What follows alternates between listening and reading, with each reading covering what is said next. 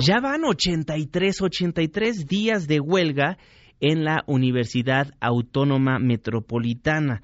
Mientras la rectoría de la universidad y el sindicato siguen sin lograr un acuerdo, maestros convocaron a una marcha este jueves 25 de abril y van a realizar una consulta en la que se le pregunta a la comunidad académica si quieren que siga el paro. Para platicar más al respecto, saludo con gusto en esta mesa, la mesa para todos, al profesor de antropología de la unidad Iztapalapa de la UAM, Luis Reigadas. Don Luis, un gusto saludarlo. ¿Cómo está, maestro?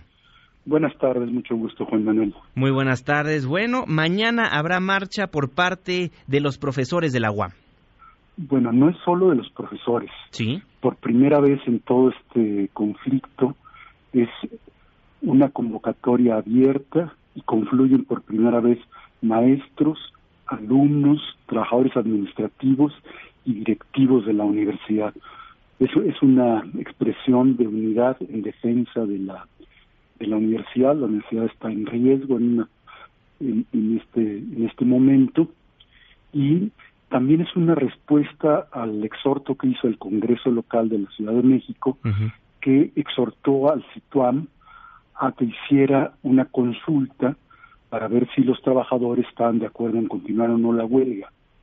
Como el CITUAM no realizó esa consulta, la estamos realizando nosotros.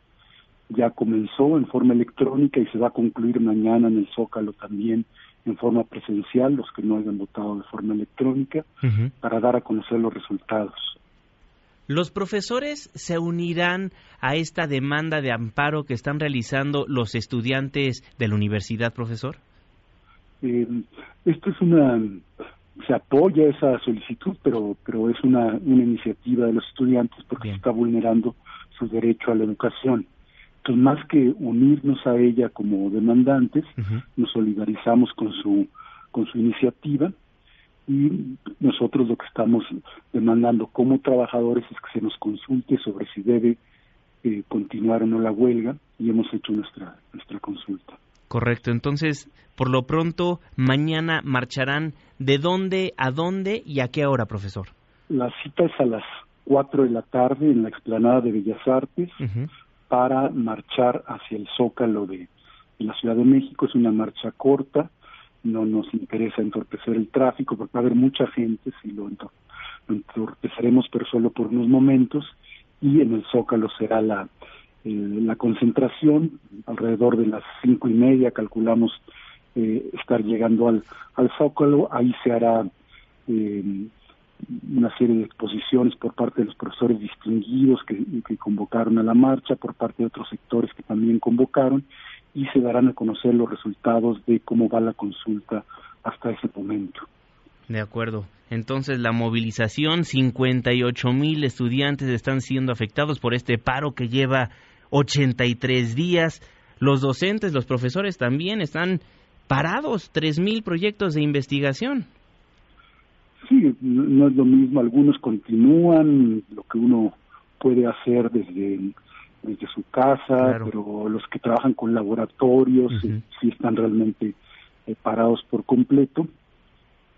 Y también afecta mucho a los egresados de la universidad, porque a la hora de buscar trabajo, este, esto afecta. Para que la universidad cumpla su función es importante que esté abierta y que los que están también a punto de egresar no lo han podido hacer por esta por esta situación. Eh, también quiero decir que nos solidarizamos con algunas de las demandas del sindicato y de los trabajadores administrativos, solo que pensamos que la manera de lograrlos no es cerrando la universidad. Bueno, estaremos al pendiente de lo que vaya a pasar el día de mañana desde la explanada de Bellas Artes hacia el Zócalo. Comenzará esta manifestación comenzando a, las 16 horas. Profesor de Antropología en la Unidad Iztapalapa de la UAM, Ruiz Reigadas, muchísimas gracias. Le mando un gran abrazo. Muchas gracias, Juan Manuel. Saludos a todo el público. Muchísimas gracias. Mesa para todos.